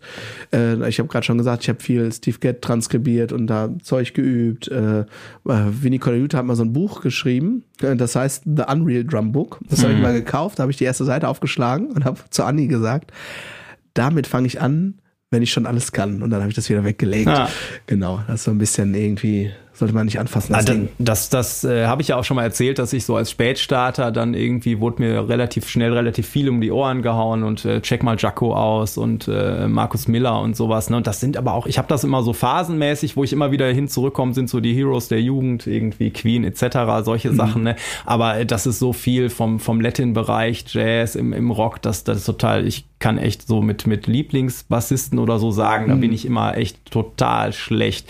Aber genau, aber das äh, gibt, denke ich mal, so einen ähm, Einblick so. Ähm, ja, mach dich noch äh, eine Frage als nächstes an oder wollen wir einfach Wir können ja so einfach weitergehen. runtergehen, ne? Ja. Alex hat ein paar gestellt. Ja, da, da gerade. müssen wir ein bisschen aus, äh, aussieben. Ähm, genau, da waren Pleiten, Pech und Pannen der Profis auf der Bühne. Das, vielleicht heben wir uns das tatsächlich mal Das auf. machen wir mal in der extra Episode. Ja, ja. Wie findet man Band- und Proberaum? Das hatten wir in einer der letzten Folgen, haben wir da schon mal über Proberäume, dass man halt einfach proaktiv versuchen muss, irgendwo in der heutigen Situation das zu streuen. Äh, Haben wir das, äh, haben wir da schon mal drüber gesprochen? So ein bisschen, ja. Ja. Ich würde sagen, also wenn es äh, ums Thema Band geht, ähm, äh, geht auf Jam Sessions. Ah, die nächste Jam Night von uns wird im Januar sein. Vielen Dank für den Sponsor der heutigen Folge. Ähm, genau, aber es gibt natürlich noch ein paar mehr Jam Sessions, müsst ihr mal in euren Städten gucken. Ähm, dann ähm, habe ich eine gute Erfahrung gemacht, also gerade so im Amateurbereich. Checkt mal Facebook-Gruppen aus, Ja. und zwar lokale ja, ja. Facebook-Gruppen. Da geht immer was und äh, das gilt auch tatsächlich für Proberäume. Proberäume sind ein rar gesätes Gut. Äh, bei uns in Dortmund ist es echt schlimm. Euch in Essen ist es, weiß ich nicht, Ja. mittelschlimm, aber äh, Auch äh, schlimm. aber auch schlimm. Ne? Also äh, wenn ich überlege, wie lange ich nach den passenden Räumlichkeiten für meine Schlagzeugschule gesucht habe, äh, das, das glaubt dir keiner, wenn er es nicht gesehen hat, so, ne? Aber ich würde sagen, so lokale Gruppen, Facebook, auf jeden Fall, dann gibt's noch äh, Backstage Pro, also so diese ganzen Portale, ähm, aber lokal ist das Zauberwort. Also das muss nicht mal unbedingt eine Musikergruppe sein, tatsächlich. Genau, ich bin ja noch Generation Zettel im Supermarkt aufhängen und klappt immer noch. Doch, klappt immer noch. Äh, Leute, wenn, äh, wo kommt jeder vorbei? Jeder muss essen. Jeder braucht äh, Stimmt. Klopapier. Und ähm, um nochmal hier Corona-mäßig, aber egal. Ähm, Und ähm, nee, ist tatsächlich so. Ähm, äh, da habe ich am Anfang für meinen Unterricht tatsächlich die meisten Schüler hergekriegt. Ja, ich auch, ich Zettel auch. in Supermärkten, total Supermärkte. verrückt. Da gucken die Leute. Und natürlich sehr obvious äh, beim Musikhändler des Vertrauens. Und Yes. da möchte ich gerne einmal Werbung machen, da sind wir nicht gesponsert, aber gestern haben wir die Jam Night im Musikcenter in Dortmund gemacht und das ist der, ich glaube tatsächlich letzte verbliebene große Laden im Ruhrgebiet, wo es auch akustische Schlagzeuge gibt. Also nächste Adresse ist dann Köln oder eben Böen oder so. Ja, äh, also ich war ja 15 Jahre nicht mehr da oder so. Ne? Mhm. Wahrscheinlich, da hat sich auch einiges getan. Ja, ja, da, wahrscheinlich schon zwei Besitzerwechsel, glaube ich, in ja. der Zeit. Und ja, jetzt, jetzt hat die alte die Crew, gleichen, die das alte hat die alte Crew hat jetzt ja. selber übernommen. Das finde ich total sympathisch. Erstens. Und zweitens war ich geschockt, wie viele Bässe die zum Anspielen da haben. So, das das hast du nicht mehr oft irgendwie. Ne? Super. Also, ähm, äh, genau. Und die haben halt ein schwarzes Brett. Und äh, da können natürlich fürs Ruhrgebiet, weil da kommen ähm, aus dem Ruhr, ähm, also ich sage jetzt mal Einzugsgebiet, Ruhrgebiet, da kommen tatsächlich echt alle Leute hin und vor allem auch gemischte. Also halt nicht nur, ich glaube hier in Bochum, Wattenscheid gibt's noch äh, so ein äh, Bias Music, Bias Music äh, für, ja. für Seiteninstrumente, ja. der ist super. Ähm, aber wenn ihr, also wenn ihr Drums wollt, fahrt nach Dortmund und da kommen halt alle Instrumentalisten so auch zusammen und da steht also viele von den Leuten, die gestern teilgenommen haben, haben auch echt erstmal noch da zehn Minuten vom schwarzen Brett gehangen, äh, geht auf Sessions äh, und checkt lokale Gruppen und meine Güte, warum nicht auch mal im Supermarkt eures Vertrauens ein Zettelchen anhängen? Weil you never know. Tatsächlich. Never know. Stadtteilbibliothek, Supermarkt, all das, wo auch kulturiert, äh, kulturell interessierte Menschen irgendwie rumhängen, die, die Locations, wo, wo ihr auf Konzerte geht vielleicht oder sowas, ne? Also das sind so die Sachen, wo man auch in der Inter, im Internetzeitalter äh, immer noch sehr gute Ergebnisse erzielen kann. Absolut, absolut. Ähm, ja, das vielleicht dazu. Ja, wie ist das Tourleben? Wie ist das Tourleben? Puh, das ist jetzt was auch für eine ganze Folge. Aber es ist, ähm, es ist anders, als man sich das vorstellt, weil eigentlich wird man auf Tour für Warten und Busfahren bezahlt, sag ich immer. Mhm. und ähm, es gibt, gibt da so schöne Bilder auf, auf äh, im Social Media auch, äh, was die Leute denken, wie es ist. Und dann ist das so mit Groupies und Schlüpfer im Gesicht und was weiß ich, ne? Und dann wie es wirklich ist und dann gammeln halt fünf äh, Typen irgendwie mit schlechtem Essen und ihrem Smartphone in der Hand in irgendeiner, Wenn es denn mal Essen gibt. Ja, in irgendeiner Besenkammer, ne? Und ähm, äh, also es ist, äh, es ist äh, anders, als man sich das vorstellt. Es kommt natürlich aber auch immer drauf an und das Tourleben hängt sehr stark davon ab, wie äh, die Leute drauf sind, mit denen man so unterwegs ist. Ne? Und deswegen, oh, ich hatte ja. vorhin schon mal gesagt, dass es ähm, irgendwann ist dir eigentlich äh, nicht egal, aber irgendwann ist es nicht mehr die erste äh, Sache, wo du drüber nachdenkst, wen du jetzt fragst für einen Gig oder sowas, ähm, wie gut der ist, sondern dann ist die Frage, wie zuverlässig ist der und äh, wie äh, gut kann man mit dem äh, zehn Stunden am Stück im Stau stehen, ohne dass irgendwie schlechte Stimmung aufkommt. So. Ja, ja, ja, genau. Also es kann halt sehr, sehr, sehr unterschiedlich sein. Ähm, ich hatte Phasen, wo ich so das sagt man dann so, so richtig auf Tour war für zwei, drei Wochen. Ne? Und dann habe ich jetzt in den letzten Jahren, also jetzt mal Corona außen vor, 2019 war ich sehr viel unterwegs, so kleine Minitouren, wo immer so vier, fünf, sechs Konzerte am Stück ja, waren. Ne? Genau. Häufig sehr häufig in Südeuropa und in Großbritannien. Und ähm, ja, es ist sehr unterschiedlich und ich mache jetzt mal hier so ein bisschen kurz Confession Time. Mittlerweile geht's mir überwiegend auf den Keks. Ich mag's nicht mehr, muss ich wirklich sagen. Und das hat ganz garantiert damit zu tun, dass jetzt zu Hause auf mich ein kleines süßes Mädchen wartet und äh, über WhatsApp-Sprachnachricht sagt, äh, Papa, wann kommst du? Ja. Und wenn du dann da sitzt und denkst, meine Güte, natürlich liebe ich äh, die Zeit zwischen, ich sag mal, 20 und 23 Uhr und was da passiert. Und ich kann äh, auch super gut äh, socialisen, nicht nur mit meinen Musikerkollegen, sondern auch mit den ganzen Technikerleuten. Das sind, das sind einfach so, das ist so ein bestimmter Schlag von ja. Menschen. Das ist auch alles schön, aber nichts nervt mich derzeit mehr ab als so Zeitverschwendung und das ist wahrscheinlich ist das so ein Papa-Ding irgendwie, ne? Als wenn du, wenn du, ne, wenn du Kinder hast, dann fängt man an, Zeit ganz anders irgendwie ja. zu beurteilen nochmal. Ja. Und also ich habe echt jetzt, als wir im Februar äh, war ich, ähm, ja, da ging es dann so richtig los, da waren wir irgendwie wieder für vier oder fünf Shows in Spanien unterwegs. Da hatte ich echt nach der dritten Nacht so, ganz ehrlich, also dann ist es auch okay, einfach lokal dann wieder mal mit einer Coverband zu spielen und so weiter und so fort. Und dann bist du halt abends dann doch nochmal zu Hause und dann bist du vor allem morgens wieder da. Ne? Und ähm, ähm, ja, keine Ahnung. Vielleicht hat das auch, ist das auch so eine Phase dann, wenn man dann irgendwann, ne, ich bin jetzt, äh, werde jetzt im Dezember irgendwie 33, vielleicht ist das jetzt auch der Moment, wo man denkt so, ach weißt du was, jetzt muss auch nicht irgendwie dreimal pro Woche so im Schnitt 1,8 Mal pro Woche reicht ja dann auch oder so in der Art. Vielleicht hat das auch damit zu tun, aber ich merke, dass sich das dass sich das sehr, sehr stark in den letzten zwei Jahren verändert hat. Und deswegen vermute ich, dass das, das hat sich, da habe ich da auch mit jemandem schon mal drüber gesprochen, dass ganz viele in der Corona-Zeit, die vorher immer unterwegs waren als Musiker und plötzlich mal mehr zu Hause waren, gemerkt haben, hey, zu Hause ist gar nicht so schlecht. Mhm. Das, da sind, da sind echt ein paar Sachen bei manchen Leuten passiert. Also ich habe so dieses Ding, ich bin jetzt ein halbes Jahr auf Tour, habe ich nie erlebt. So eine Nightliner und, und was weiß ich, irgendwie so ewig los, ne? Ähm, das äh, ein paar, Wochen, paar Wochen mal und überwiegend ähm, bin ich immer in, in Sachen unterwegs, äh, unterwegs gewesen, Produktionen, wo das dann so war, okay, wir spielen halt immer Donnerstag bis äh, Sonntag oder so und dann, ne? Und ich habe das auch eigentlich immer so, ähm, habe auch manche Sachen abgelehnt, weil ich einfach meinen Unterricht nie komplett canceln wollte. Ich wollte eigentlich immer meinen, meinen Unterrichtsbetrieb als ein Standbein aufrechterhalten, weil ich es irgendwie nicht übers Herz gebracht hätte, ähm, die, die, die Schüler alle äh, quasi weiterzugeben oder so, ne? Und ähm, ja, und aber es ist natürlich ähm, so dieses, äh, es kommt auch immer ein bisschen drauf an. Ich bin tatsächlich aus Bands ausgestiegen, weil ich gesagt habe, so, das, das hat mir lange Zeit echt großen Spaß gemacht, aber jetzt ist für ähm, irgendwie kleine Club-Gigs dann 1200 Kilometer hin und zurück zu fahren und äh, das dann irgendwie, und dann ist der nächste, der eine Gig ist an der Ostsee, der nächste ist in Bayern und dann spielen wir sonntags noch auf dem Rückweg irgendwo in Hannover oder so, wo ich dann irgendwann gesagt habe, irgendwie, ich lebe dann nur noch auf der Autobahn, so, äh, das, das war eine super Erfahrung und hat recht Spaß gemacht, aber das brauche ich nicht mehr. Und auf der anderen Seite ist es natürlich trotzdem grandios, ins Ausland zu kommen. Ich bin bis nach China äh, äh gekommen, auf die, auf die chinesische Mauer, so, dass das sind Erfahrungen, die, die mir sonst nie möglich gewesen wären, so, ne? Und äh, das, das ist einfach äh, schon tierisch und einfach dieses ähm, immer wieder neue Leute auch kennenlernen, neben denen, mit denen man so unterwegs ist, ne? Und, und äh, auch mit, mit Publikum dann in Kontakt zu kommen, was mal ganz anders ist. In anderen Ländern ist das Publikum anders. Es ist, also ich, ich, ich sag, ich sag, wie es ist. Spanien.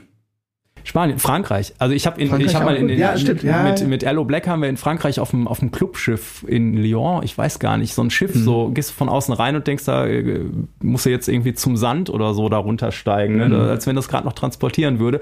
Und ähm, äh, das war eine total geile Atmosphäre. So, und die mhm. Leute waren ganz anders drauf, ganz äh, ja. ja. also kann man gar nicht beschreiben. Also einfach dieses Mal über den Tellerrand schauen. Ne? Das total. ist am Tourleben auf jeden Fall total cool. Und dieses ähm, mit äh, dann äh, wer weiß wann ins Hotel kommen, weil der Veranstalter ein Hotel gebucht hat, was 10 Euro billiger war, aber zwei Stunden weit weg vom Auftrittsort. so wurde dann nach dem Gig noch zwei Stunden weit fährst und dann irgendwie aber drei Stunden später auch schon wieder genau, los musst zum nächsten ja, Gig irgendwie. So, das ist manchmal so, wo ich so denke, ja, bin ich zu alt. Ja. Und, und, willst du mal lachen? Das sind genau meine Gedanken schon jetzt. Ja, ja. Ja ich, also wirklich, ne? Also, äh, das ist natürlich auch so ein Elternding, man lernt Schlaf irgendwie zu schätzen. Ne? äh, und Ah ja, anyway, aber es ist also, um die Frage kurz und knapp, äh, knapp zu beantworten, es ist sehr unterschiedlich. Es hat Momente der absoluten Glückseligkeit, es hat aber auch unfassbare Mistmomente und äh, von allen, äh, ich sag mal, von beiden war jede Menge schon dabei, zumindest bei mir. Ja, ja, ja, ja. Aber generell ist es natürlich äh, was, was sehr Positives und ja, Schönes. Ja, ja. Und das ist auch das, warum man, warum ich irgendwann mal äh, über Inspiration gesprochen, ne, wo, wo ich mal mit angefangen habe und geträumt habe irgendwie so mal. Und deswegen fährt man auch am Anfang, ohne mit der Wimper zu zucken, 3000 Kilometer für, um vor zehn Leuten zu spielen, einfach weil das Gefühl großartig ist und man das will. So, ne? Da gibt's auch ein großartiges Meme zu. Ne? Ein Musiker ist irgendwie jemand, der 5000 Euro Instrument in ein 500 äh, Euro Auto packt um 2000 Kilometer zum Gig zu fahren, um 20 Euro zu verdienen. Ne? Um vor fünf Leuten zu spielen. Äh, genau, genau. genau die Irgendwie so oder so ähnlich war das. Ne? Ja. ja gut, komm, lass mal zur nächsten ah, Frage. Haben wir, haben wir noch eine oder ja, was? Ich habe ja zeitlich, eine. ja, okay. Ähm, ich ich finde ja spannend, ähm, da würde ich jetzt mal springen. Ähm, ihr seid ja beide professionelle oh, ja. Musiker, die sehr viel im Coverbereich arbeiten. Vermisst ihr es gelegentlich, Mitglied in einer Band zu sein, die eigene Songs schreibt und damit auftritt? Yes. Äh, tu ich. Und ähm, aber auch das ist eine gewisse Entwicklungsphase. Wir haben vorhin kurz überlegt, ob wir hier bei uns in der äh, Küche äh, aufbauen, den Kamerakram, oder ob wir uns hier in mein kleines Kämmerlein äh, ähm, äh, quetschen. Und dann habe ich äh, gesagt, äh, das letzte Mal, dass in der Küche gefilmt wurde, war vor zwölf Jahren oder so, als äh, ZDF Morgenmagazin mit äh, volle Kanne hier war. Oh Gott, du bist ein Promi. ja, ich bin Promi, ja. Ich gebe dir gleich ein Autogramm. Oh, cool. Ähm, und äh, die haben uns besucht, weil wir damals mit einer Band äh, als eine der ersten in Deutschland äh, mit einer relativ, ich weiß nicht, 10.000 Euro oder so äh, großen Summe Crowdfunding gemacht haben und dann eine CD-Produktion mitfinanziert haben. Als Crowdfunding hier noch keiner wusste so richtig, was das, das heißt. Ist, so, ja, cool. ne? Die Anke hat das damals, die, die Sängerin und Pianistin, die äh, hat das irgendwie angeleiert, hatte diese Vision, dass wir das schaffen können. Und es war total verrückt, das mhm. zu schaffen. Und dann kam halt irgendwie ZDF Morgenmagazin und WDR Lokalzeit und solche Sachen. Ne? Und genau, und das waren, wir haben nur eigene Sachen gespielt. Und haben uns äh, hochgearbeitet bis auf wirklich einen sehr guten Punkt, wo wir im Prinzip die gleichen Gagen gekriegt haben, als wenn du jetzt irgendwie Gala oder, oder äh, Cover-Sachen machst. Und jeder, der eigene Sachen macht, weiß, so lange bis es nicht richtig knallt mit Charts und irgendwas, ja. ist es ein hartes Brot mit, ja. mit eigener Musik. Ne? Und ähm, ich habe das immer mal wieder, äh, am Anfang machst du das äh, viel. Also ich, sehe das vor allem natürlich, du kommst aus der Uni und bist noch ein bisschen jünger und so und musst auch noch nicht sofort die Riesenkohle äh, verdienen, weil du noch kein Haus abzubezahlen hast, du hast noch keine Familie, die du ernähren musst, ne, etc. Das heißt, du kannst noch mehr ähm, Gas ist noch zu bezahlen. Aus, du kannst noch mehr ausprobieren einfach mhm. und sowas. Ne? Ja, das und, ist einfach wenig Verbindlichkeit. Genau, ne? Und ja, und dann kommt es halt ähm, äh, so, aber ich würde realistisch betrachtet, wenn mich heute einer fragt, würde ich immer so in so einem Dreijahreszyklus denken, dass ich denke, okay, erstes Jahr, du spielst jede Hütte, die dich auf die Bühne lässt mit eigener Musik, um irgendwie weiterzukommen. Äh, zweites Jahr, du kommst wieder irgendwo hin und es kommen ein paar Leute vom letzten Mal und bringen, wenn du Glück hast, Freunde mit, so, ne? Und ähm, also jetzt sehr vereinfacht natürlich, aber auf jeden Fall ist es ein, ein Prozess, der, ähm, der dauert, so, ne? Dass man von heute auf morgen mit eigener Musik ähm, äh, davon leben könnte, ist ein, ein ja, gerade in der heutigen Zeit auch echt schwer, außer du hast halt Glück und bist das eine YouTube-Phänomen dann gerade oder sowas. Ne? Ja, aber dann bist du auch eine Eintagslegung, bist wieder vier Wochen später wieder Genau, Genau, also da meistens muss man sich ja hocharbeiten. Also, ich vermisse es, ähm, um das kurz äh, zu beantworten und äh, habe mir zwischendurch auch immer mal Sachen gesucht, wo es mehr um eigene Musik ging und habe tatsächlich manchmal bei Konflikten auch gesagt, okay, bei dem Job verdiene ich nur die Hälfte, aber da hängt halt mein Herz mit dran, so, mhm. ne? Dann spiele ich halt den, äh, zumal äh, ich da viel schwerer zu ersetzen bin, weil die Leute da nicht nur einen Bassisten brauchen, der jetzt die Basslinien spielt, den sie aus dem Radio kennen, sondern die kommen halt auch, weil sie die Band äh, und auf die Leute und die Charaktere auch stehen und so, ne? Und das ist schon auch noch mal was anderes. Ähm, und ich würde es aber gar nicht als besser oder schlechter sehen oder sowas, sondern es ist halt, es ist halt was völlig anderes. Äh, natürlich auch selber was zu erschaffen und dieser kreative Prozess und sowas, ne? Aber es ist auch echt, wenn man davon leben will, ist es wirklich ähm, ähm, eine, eine Sache, die schwierig ist. Und ich bewundere alle, die das machen, so. Und ähm, wie gesagt, habe das immer gehabt, bin da gerade ähm, mit, mit, gut, mit Terence spielen wir eigene Sachen, wobei der, der Terence die komponiert und wir haben jetzt nicht wirklich viel gespielt die letzten Jahre mit Corona auch und so, ne? Und ähm, also so ein bisschen vermisse ich es manchmal und bin da auch, äh, irgendwann werde ich mich da auch wieder in die Richtung ins Geschehen stürzen. Hm. Okay. Ich kann mich dir in Teilen anschließen. Also ich würde sagen, dass ich das auch vermisse. Ähm, ich bin nicht oder zumindest nicht ähm, ja nachhaltig an den Punkt oder bis zu dem Punkt gekommen, wo ich sagen würde, dass dann die die Gagen ähm, gleich hoch waren, wie das jetzt ist, wenn du ne, mhm. professionelle Coverjobs spielst.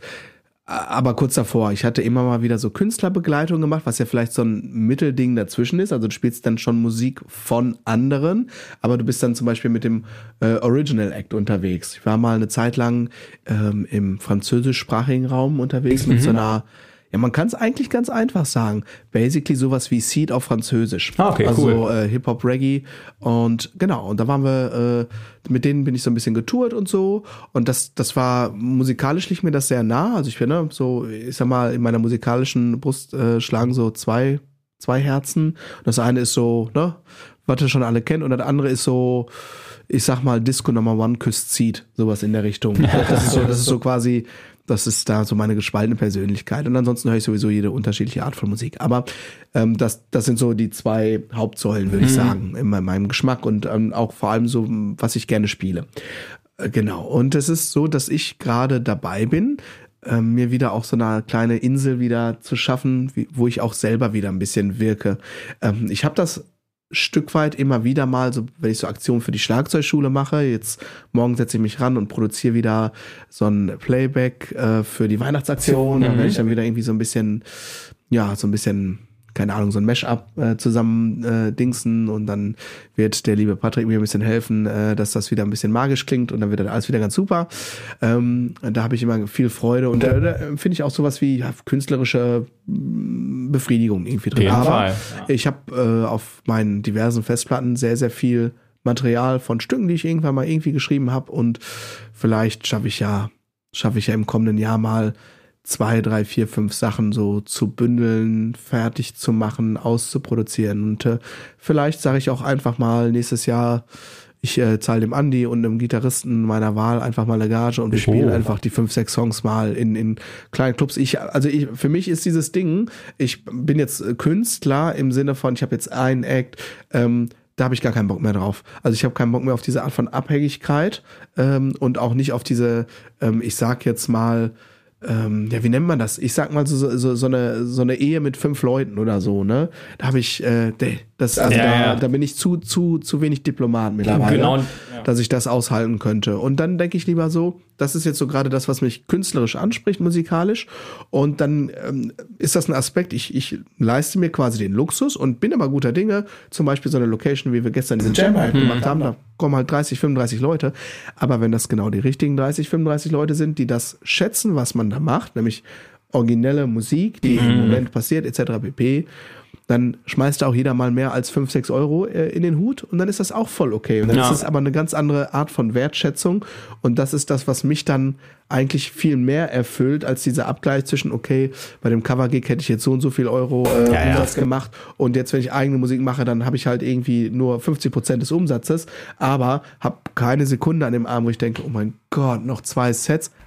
Habe ich, hab ich jetzt generell sowieso nicht so ja. häufig, aber, aber was ich dann schon mal habe, ist so cool, drei Sets gespielt, ach ja, aber der Platz ist noch voll und ich muss jetzt durch diesen vollen Platz bei wirklich utopisch lauter DJ-Musik, die ich ganz furchtbar mm. finde, irgendwie meine 70 Kilo schwere ihre Hardware-Tasche.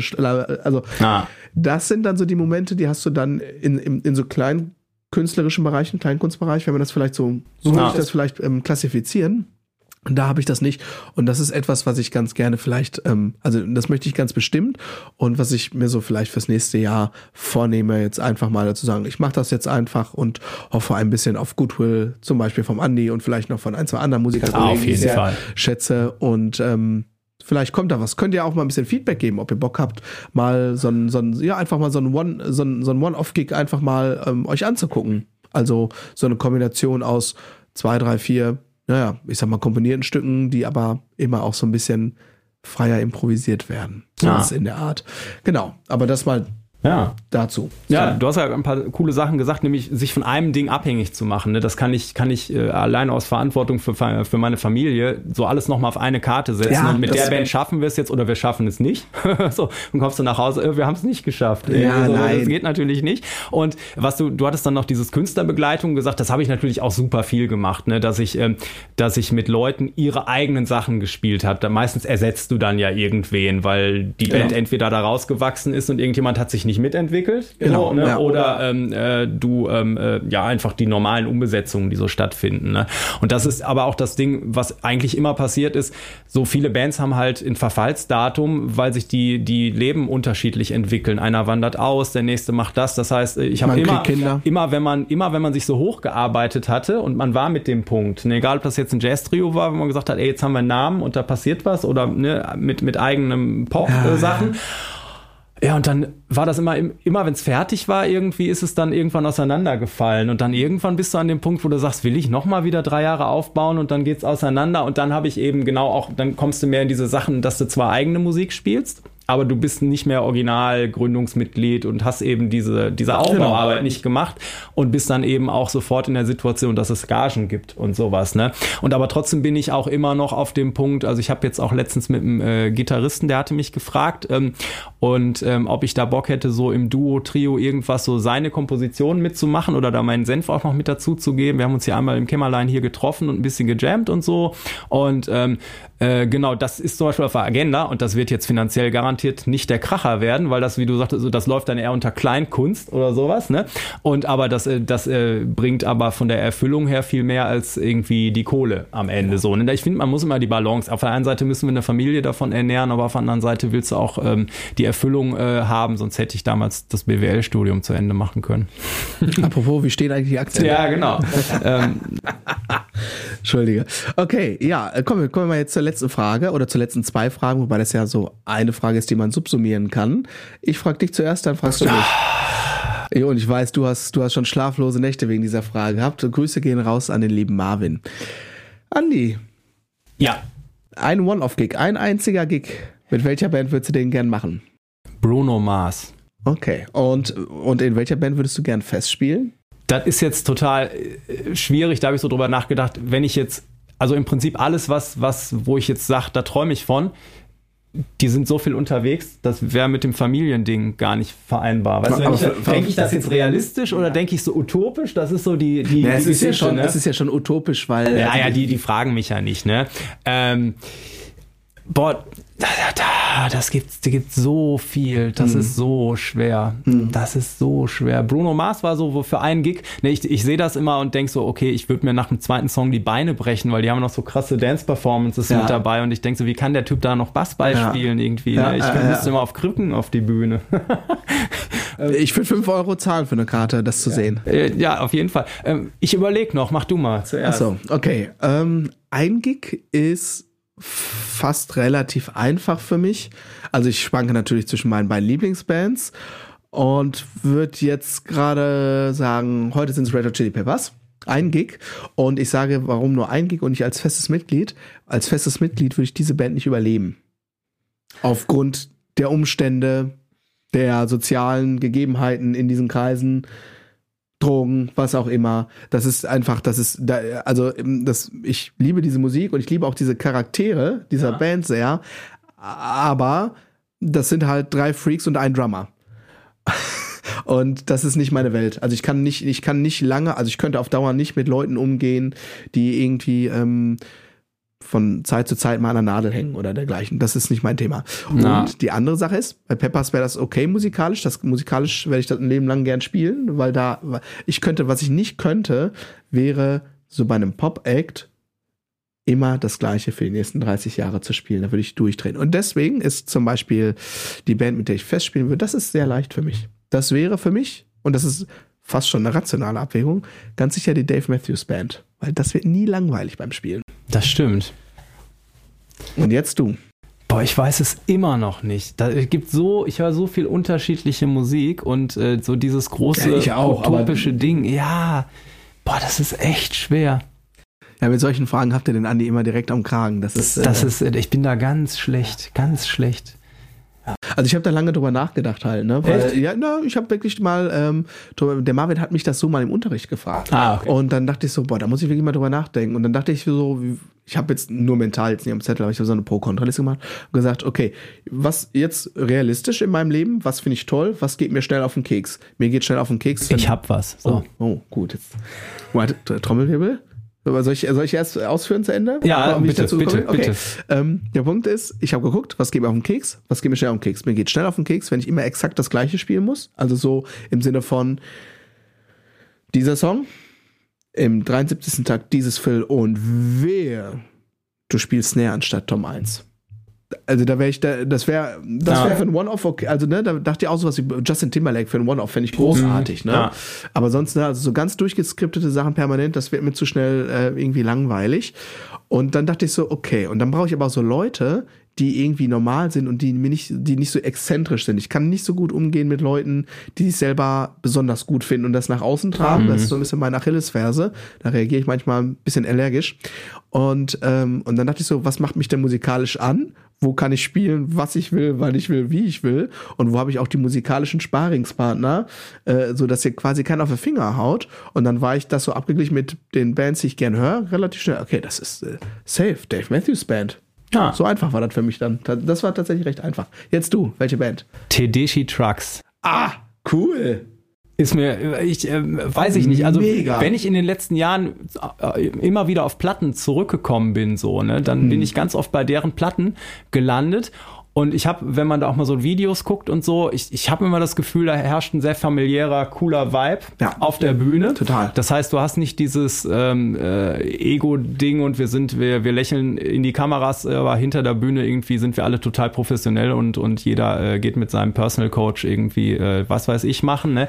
Und ähm, das ist ähm, äh, ja, also musikalisch ist das irgendwie, da ist das Rock-Ding drin, da ist Improvisation drin, das ist funky teilweise Ja, so, ne? Und ähm, diese Stimmen und äh, weiß ich nicht. Also Aber das pass auf, pass auf, ja. wie folgt.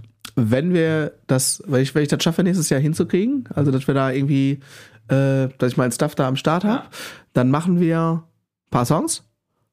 Dann machen wir einen Titashi ja, und einen Deathmatch-Song. das machen wir. Dann müssen wir nur noch jemanden finden, der so irre singen kann. Aber gut. Marvin! nein, nein, keine Angst. Okay. Er hat schon abgeschaltet. Äh, der, ist in dem Moment, da müssen wir nur noch jemanden finden. Ist der so schnell, hat er sich noch nie die AirPods aus den Ohren Genau. gerissen. Okay, so ich denke, wir haben jetzt erstmal alle Ja. Fragen beantwortet. Wir haben so ein, zwei ausgelassen, weil die so groß sind, dass wir denken, dann machen wir mal eine ganze Folge. Auf jeden Fall. Eine kleine Bitte für die zwei Personen, die das von euch noch nicht getan haben, ähm, in der Podcast-App eures Vertrauens. Fünf Sterne Bewertung, denn ihr wollt ja hier kein Manscapes-Sponsoring. Genau, ich glaube, man kann nicht in jeder App oder so bewerten, aber da, wo es geht, macht das doch mal und schreibt vielleicht einen netten äh, Satz, äh, warum ihr das hört oder so und das hilft dann auch wieder anderen, uns zu finden und ich sag mal, je mehr Leute äh, irgendwie damit in der Community sind, äh, was auch immer wir damit Kapitalist, ey. irgendwann mal machen. Nee, dieses so gegenseitig supporten und so Ach ist doch so. dann viel interessanter auch, Ja. wenn das ein bisschen größer ist. Äh, man weiß ja nie. Und genau. Ja, Ja, Okay, ja dann. Äh? Kapitalist. Ja, nicht? Ich, ja, ich mache alles nur wegen der Kohle. Also sowieso, ne? Du war, Auf jeden hey, Fall. Du hast BWL studiert, also zumindest angefangen, ne? Naja, okay. Wahrscheinlich läuft jetzt auch das Intro. Also, ihr Lieben, äh, Out. passt, äh, pa- äh, Outro. Dann auch noch Korinthenkacker. Ja, so, auf jeden Fall. egal. Ähm, habt einen schönen Tag, habt eine gute Zeit. Äh, bis neulich. Immer dran denken. Hauptsache ruft. Genau. Bis dann. Tschüss. Ciao.